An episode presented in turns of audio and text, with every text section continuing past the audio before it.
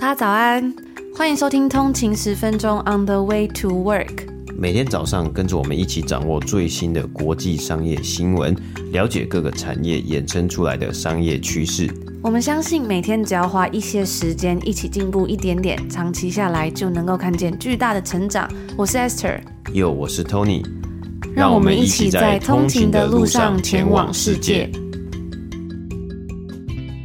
大家早安，今天是九月十八号，星期一，欢迎回来通勤十分钟。大家早安。那今天呢，是我们在这个月的好书抽奖活动，就是订阅通勤组的福利要送给大家，松绑你的完美主义这本我觉得非常棒的书呢的抽奖的最后一天喽。所以如果你已经是订阅付费的会员的话，记得要到我们的 Slack 专属群组参加抽奖。如果呢你还没有加入的话呢，也记得就是在今天的 Show Note 链接下面可以赶快申请加入，或者是有问题的话都可以私讯我们哦。那这一次的呃抽书的问题很简单，是就是只要回复说。分享一个让自己放松的好方法。那我看到了很多通勤族的回复啊，我觉得这次看到好多通勤族踊跃的参加，我觉得真的很开心。而且我发现每一个人放松的方式其实都不太一样。然后让我蛮意外的是呢，还蛮多通勤族的放松方式是有呃深呼吸、吐气放松，就是冥想或者是运动。我觉得这两个也是我自己对我来说呢很好的一个放松的方式吧。其实我自己还没有找到真的去想过说，诶，我要怎么去放松的时候，常常我会觉得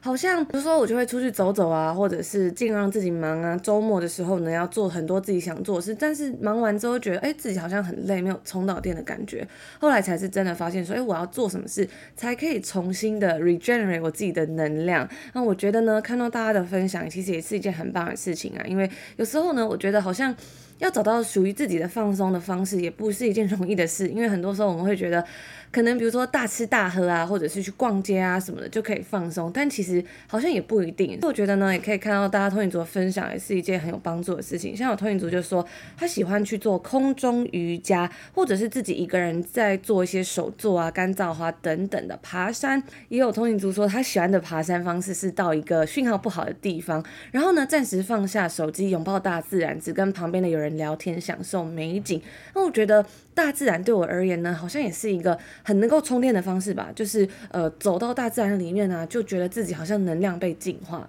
然后我看到有通勤族说，他放松的方式呢，是带家人到户外踏青、骑脚踏车，或者是找时间露营，接近大自然。我觉得都还蛮棒的。嗯，那其实呢，我看下来啊，好像总结下来呢，这呃，如果是放松的方式啊，就是。可能是要有一个一定的时间，比如说呃一天啊，或一个礼拜，可能要有三十分钟或是一个小时。然后你可能呢，我看大家的回复啊，大部分呢其实你都会是要心无旁骛，可能是没有其他的影响，嗯、然后呢很专注的在做同一件事情，就是一段时间可以做自己想要做的事情。对对对，那有点像 Esther 刚刚讲的，你可能不是说啊在这段时间，然后很忙碌的急急忙忙啊，要匆忙的赶完说所有的呃想做的事情。我觉得我以前好像就是这样子，因为可能周一到周五都要上班嘛，然后好不容易到周末呢，又会觉得说我一定要做一些什么，才不会浪费这个周末的时间。但最后就发现，哎，怎么好像变成一个礼拜七天自己都在忙的感觉？嗯，对啊，所以其实呢，好像就是呃，我觉得更多时候呢，是真的挑好一个。一个一段时间，然后选好一件你可能是你自己喜欢做的事情，然后呢，你心无旁骛的呃，好好的去做这件事情。那甚至呢是放慢这个脚步嘛。那这个情况之下呢，我觉得就会很容易达到一个情境，就是大家可能诶、欸，之前好像有一阵子很红的这个字嘛，就是心流嘛。会达到这个的 flow，那你达到这个心流的时候呢，可能或许呢，在不不管是运动啊，或是在做任何的事情，你可能会，比如说，例如呃，产生多巴胺啊，或是让自己这个心心情呢会越来越好，然后就可以有一种充电的感觉。我觉得其实大部分的通勤组好像分享的呢，都类似，可以可能呢可以稍微的整理出在这样子的一个嗯，甚至我觉得大家的好像呃相似点呢，好像就是在这个部分的。那其实我自己呢也是很相。相信这样子的这个一个方式呢，是最能够呢让我放松的，就诶放慢脚步啊。那有时候我也会觉得，in order to be fast, you have to be slow。你需要呢够慢，你才能呢这最最终呢可以跑得更快啊。所以因为呢你要在可能人生上面啊，或是你在职场上面，在工作上面，或是你在追求目标上面呢，有时候可能会疲乏、会累嘛，所以。呃，或许呢，你可以放慢脚步呢，其实才能够长久以来呢，才能够跑得更快。我看到有位通勤族，他说他周末会在早晨的时候在 YouTube 上面挑一部三到五个小时连续播放阅读轻音乐影片，然后呢再选一本书，舒适的坐在客厅沙发上，让自己沉浸在音乐跟书本之中。然后其实我自己呢，我也会做这样的事情。我可能不因为看书啊，但但是我发现，在 YouTube 上面真的有蛮多那种可能三到五个小时很长的连续播放的那种影片，然后它里面呢就是会选好，比如说我自己还蛮喜欢听一些比较舒缓的爵士音乐，或者是一些轻音乐之类的。然后然后其实都还蛮舒服的，就分享给大家。那如果你还没有参加这个抽书活动的话呢，记得要到 Slack 群组跟我们一起参加这本好书的抽奖活动哦。每个月呢，我们都会送出十本书给订阅的通勤族，希望可以继续推广，跟大家一起读好书。嗯，那说到好书啊，我们在这个礼拜天呢，诶，报名剩不到一个礼拜，在这个礼拜天呢，我们要举办第一次的线上版的通勤读书会的这个线上讲座啊。那我们呢，将用短短的一个半小时的时间呢，来分享影响我们人生最重要的七本书啊，那希望啊，这些带给我们无价帮助的书籍呢，也可以带给参加的所有参加的通讯族，还有参加的你们呢。很多收获啊！那我真的觉得这场讲座超级划算的，因为你可以用不到一本书的钱呢，就听到七本书价值超过三千五百块，甚至这个书籍啊，其实不只是它的 face value，不只是这本书的价值，就是这本书卖多少钱，而是呢，你从里面呢得到了什么样的呃 lesson，然后把这些 lesson，把这些学到的课题呢，运用在你的呃你的目标上面，或是你的职场上面呢，其实它可能会带给你更多的 return on investment，更更多的报酬啊，那其实啊，在小 小小的小小的跟大家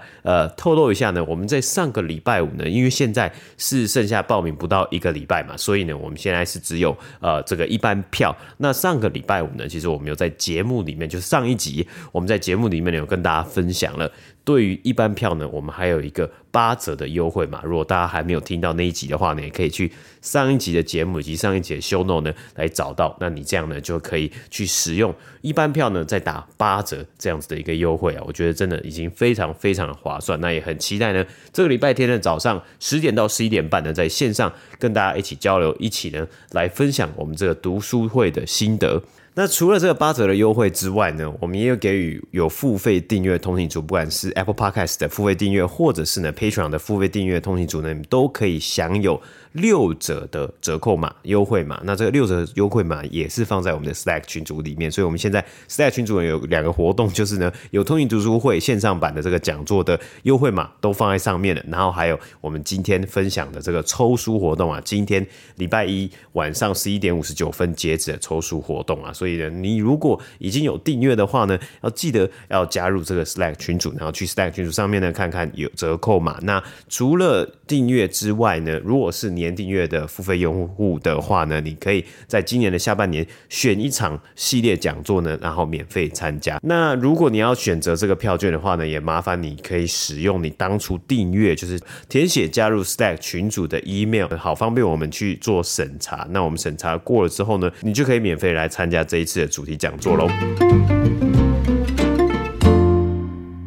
今年所有与科技产业公司最常讨论的一个字呢，是 AI 这个话题的话，那对于零售产业来说啊，今年最大的主题就是因为偷窃所造成的损失，这个英文叫做 shrink。嗯，那其实呢，这个 shrink 呢，就是在呃很多公司它在发财报的时候呢，其实它都会使用到这个呃名词啦。那不只是因为偷窃所造成的损失，或是任何的库存损失呢，其实都包含在这个 shrink 里面呢。因为有时候可能，哎，你的呃，比如说你你进了，比如说一百一百个货好了，一百个 unit 的货，那你在点的时候啊，可能零售商他可能在卖货的时候啊，哎。如果不见了，不知道是什么样的原因不见了，那他也是会把它记成 shrink 啊。其实啊，除了这个偷窃之外啊，很多时候啊，之前呢，其中 shrink 一个另外一个很大的主因就是自己的员工自己拿走了，顺手牵羊之类的。但是我们今天要讲到的这个更重要的一个主题呢，是这个偷窃或是这个抢劫所造成的一个影响。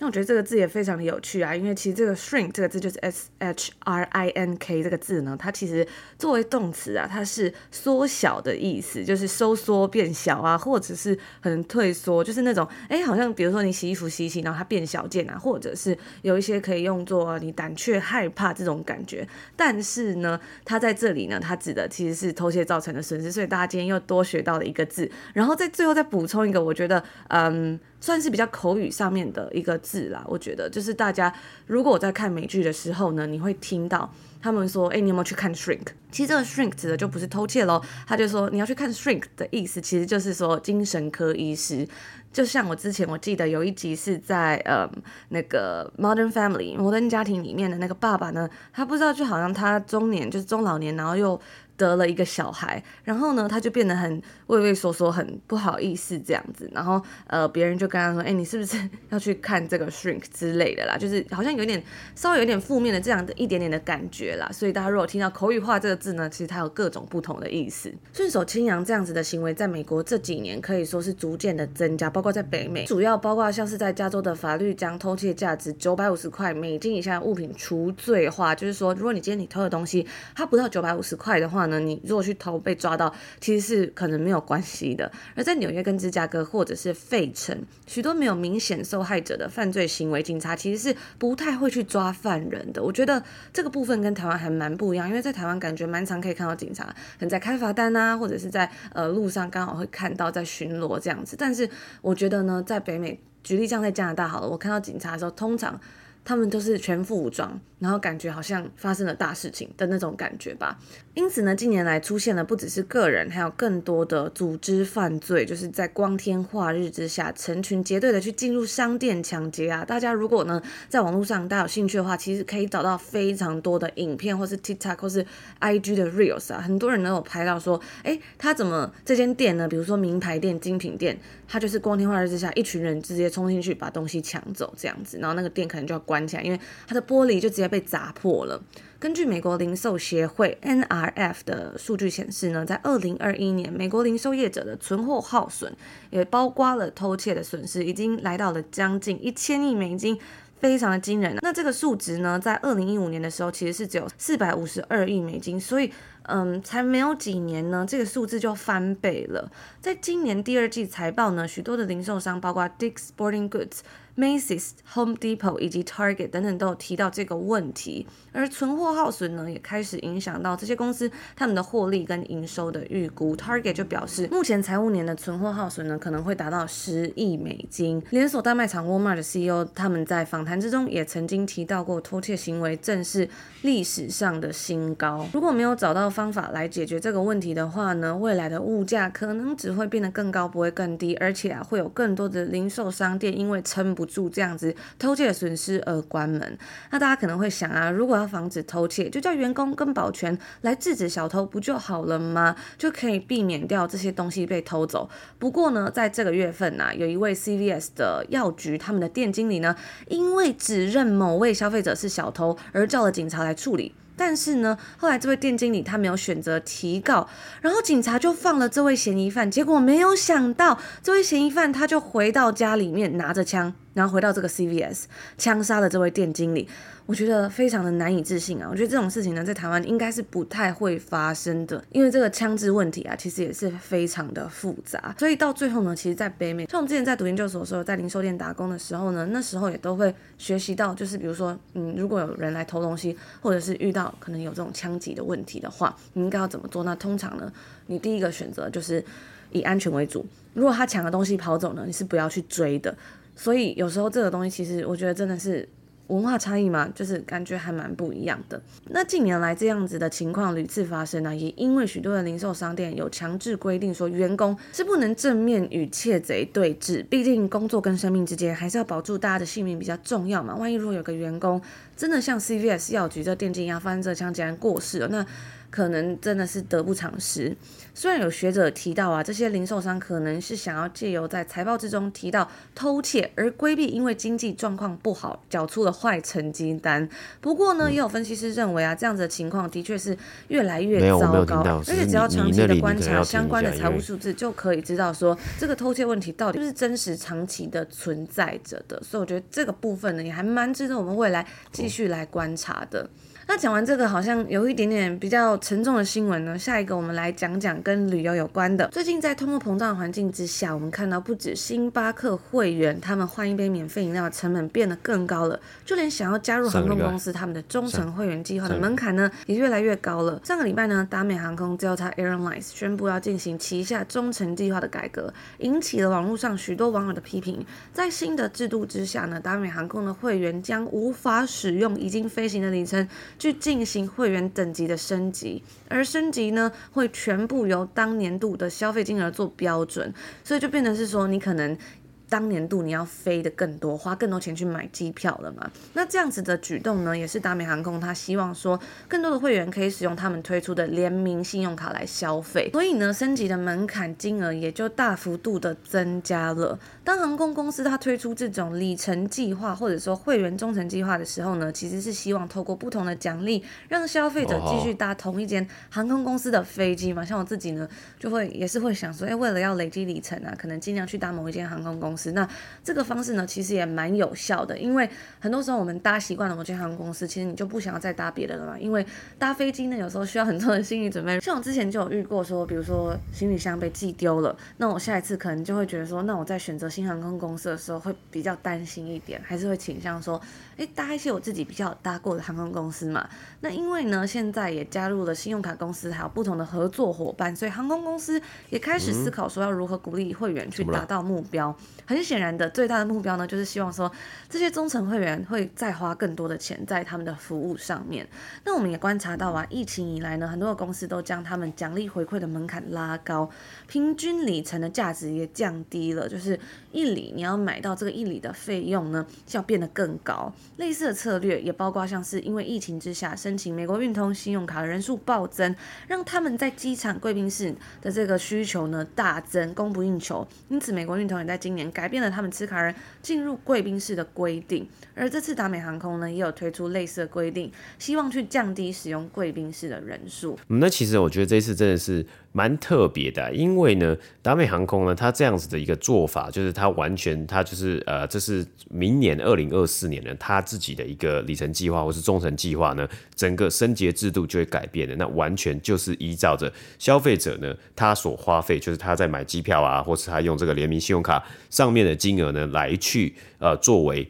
升等的一个判断嘛。那这样子的一个举动呢，其实我觉得是真的是呃可以去好好的观察，因为第一个呢，其实有很多的网友啊，就是很就是在抱怨嘛，因为他会觉得说，哦，那你这样你根本就是要逼迫我们去。付钱逼迫我们去消费，那这样子的一个情况呢，既然有人去抱怨的，就代表说他这样子的忠诚计划呢，或许会流失一些忠诚的顾客，或是呢，这些人呢，他可能就会觉得，诶，他的转换成本呢，然后他现在竟然这个要升级的成本这么高呢，那他不如去换成其他的航空公司，可能也可以达到他的目标。比如说，他可以换成达美航空直接航呃这个竞争对手，比如说呃 American Airlines。或者是呃 United Airlines 联合航空或 Southwest 等等的，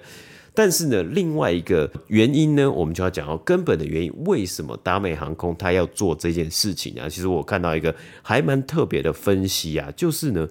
或许达美航空呢也想要成为一间 FinTech 公司啊。那 FinTech 公司呢，为什么这么的吸引人？或是达美航空跟 FinTech 公司有什么牵扯呢？其实重点就是在于这个联名信用卡。因为有这个联名信用卡，可能他们跟 American Express 或是跟其他的这个呃银行的合作的一起推出的这种联名信用卡呢，消费者不只是会用这个信用卡去买他们的机票，他们也可能呢会用这个信用卡呢来去呃买其他的东西，赚取里程数或是赚取回馈。这个时候呢，其实达美航空可以在这个从中呢，其实可以收取一定的营收。一定的销售额，虽然目前这个这一笔数字啊，其实在他们的整体的营收里面呢，其实是比较小的。可是呢，我们在财报之前的财报其实也看到，达美航空他们其实的高层呢有讲过说，虽然它营收占比很小呢，可是它的 profit margin 呢非常的高啊，因为毕竟这个东西它其实它不用做任何，就是不用做太多的事情嘛，你不需要。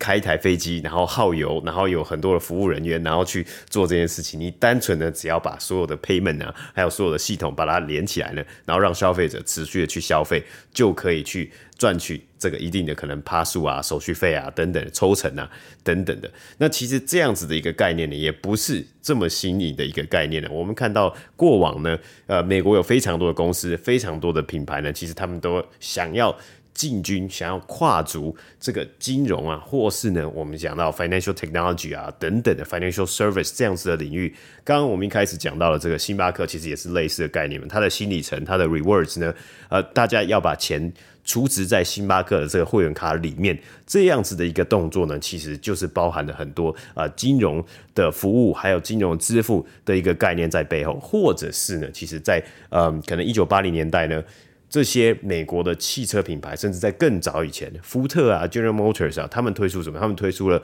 我不只是卖汽车给你，我还卖贷款给你，汽车贷款。那这个呢，也其实也包含了就是金融的服务的部分的，就像是银行在做事情。我呢，不管是呃，你想要买车，你想要买买买保险，或是你想要买，你想要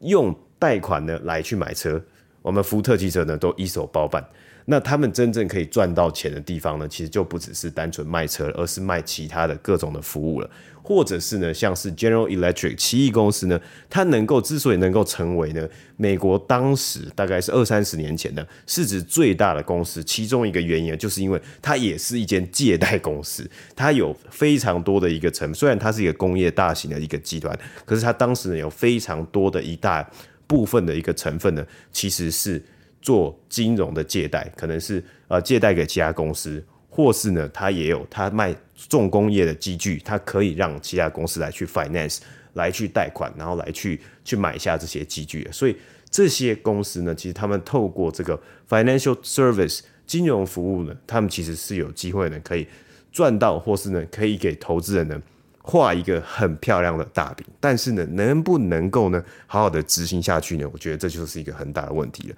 因为呢，再来就是我们可以看到竞争对手，比如说其他的航空公司，它会不会呢也一起来加入这样子的一个赛局，这样子的一个市场？然后呢，诶，说我们的这个呃里程计划，我们也都是要以后都要照金钱，或是我们里程计划呢会越来越严格。或是其他航空公司公司会不会利用这样子的一个缺陷呢，来去走一个反方向的一个反制的策略呢？其实我觉得这是一个接下来可以来去观察看看的一个东西。那以上呢就是我们今天星期一要跟大家分享的内容啦。九月呢，就是已经来到了十八号了，非常的快，过了呃大概来到第三个礼拜了嘛。然后我记得很快呢，应该就是要来到中秋连假了。不知道大家中秋节连假呢有没有什么计划？那我已经很多年呢，就是没有体会到在台湾烤肉一家烤肉万家香的这种感觉啦，所以我也很期待。到时候如果通勤族你们有烤肉的话呢，也欢迎可以跟我们分享哦。已经开始在期待了。那我们就在这里祝福所有的通勤族，今天星期一有一个愉快的开始，美好的一天。我们就明天周二见喽，明天见，拜拜。拜拜。